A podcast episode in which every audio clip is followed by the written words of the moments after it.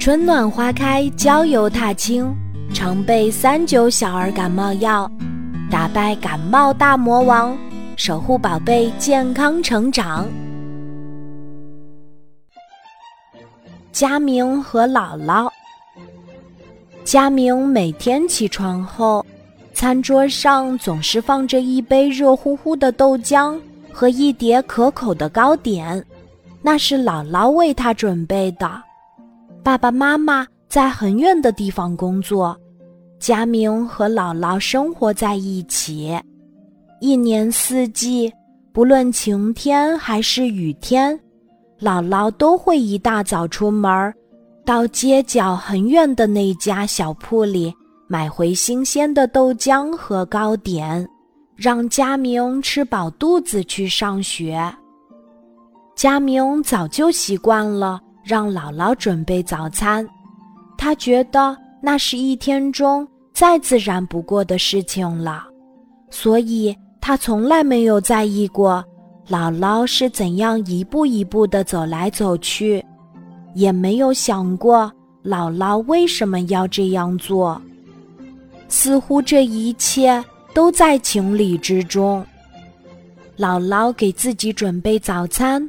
成了理所当然的事。一天早晨，时钟才刚刚指到六点，佳明就从香甜的睡梦中醒过来。外面正哗哗的下着大雨。透过布满水帘的窗户，佳明模糊的看见姥姥有些驼背的身影。姥姥费力的。举着伞，在雨中缓慢的前行，慢慢消失在了远处。佳明突然明白了，早餐里包含了姥姥多少的辛苦和疼爱啊！想到自己平时不仅没有主动分担家务，自己的事情还让姥姥帮着做，心里觉得惭愧极了。他暗自下定决心，要做一个懂事儿的好孩子。于是，佳明起了床，穿好衣服，整理好被子，拿上雨伞，出门接姥姥去了。从那以后，佳明每天都会早早的起床，然后冲上一杯热腾腾的牛奶，放在姥姥的床头。渐渐的。佳明成了一个懂事孝顺的好孩子。亲爱的小朋友，我是你的健康卫士小三九，欢迎来到我的剧场。啊切！姥姥，别忘了给班主任老师打电话请假呀。放心啊，已经打过电话了。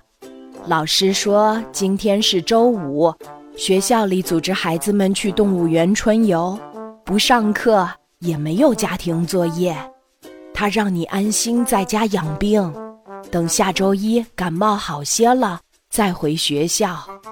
啊，好可惜呀，都没赶上学校组织的春游。阿切，现在抱怨也没什么用啦。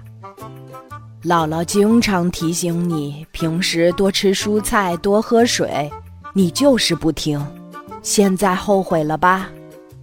哎，我知道了，以后会乖乖听话的。姥姥，等我的感冒好了，可不可以带我去动物园玩呀？动物园那么大，姥姥可走不动喽。不过，你爸爸妈妈下周回来。正好可以带你去玩儿，哇，太棒了！那我一定要快点好起来，感冒快走，快乐出游。哈哈，好孩子，意念可赶不走感冒大魔王。现在还是找三九小儿感冒药帮忙吧。